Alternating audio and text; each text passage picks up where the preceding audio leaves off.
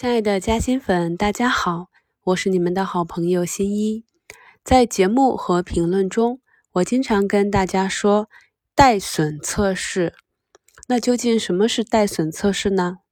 这里呢，首先有几个要点。从词汇中我们可以听到啊，一个是测试，一个是带损。所谓测试啊，就是说这个位置是可上可下的，我们要进行测试。测试成功的结果啊，就是盈利。那测试失败呢，我们就要带损了。带损是非常关键的，就是带着止损。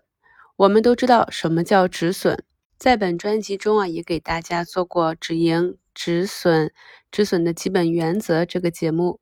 所以呢，当我们买入一只个股前，我们要想好它可以回踩、回调的极限位置。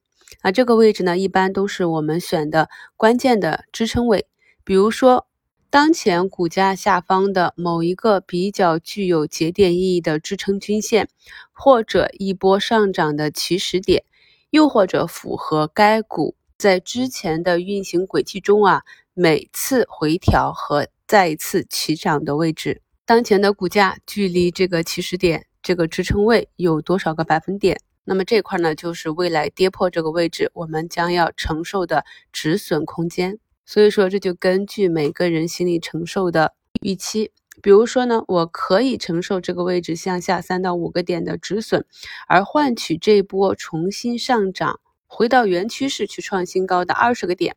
那这样就是三比二十或者五比二十，就有一个比较好的盈亏比。那此时呢，我就可以根据当下的技术指标去带损测试。有的投资者喜欢给短线设置三到五个点的止损，又或者给中长线介入的标的设置十个点的无条件止损原则。还有的投资者为了避免坐过山车，会在获得浮盈之后，每天给自己设置一个股价的回落保利止盈出场点，在自己的交易体系中。设有无条件止损的规则的好处是，可以杜绝没有原则的补仓，使得原本可以是一个小亏损变成重仓深套。我们经常可以听到一些投资者抱怨说，本来观察一只个股，发现它天天涨，不敢下手买，终于下定了决心去介入，结果呢，就终结了这个个股的趋势，于是这只个股啊就掉头朝下，形成死叉，开始下跌了。那这种情况发生的多了，以至于很多时候明明看到有一些比较强势的个股，它目前整个的运行也比较健康，却总是不敢介入。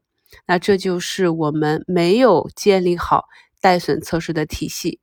以今年的十倍牛股联创股份为例，在它最初三个涨停开启牛股之路以后，向上运行的过程中，我们去观察，在任何的节点。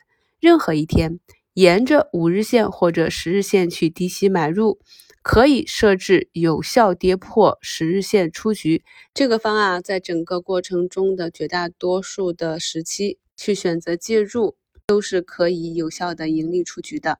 希望大家在复盘的时候也可以多体会一下带损测试的重要性。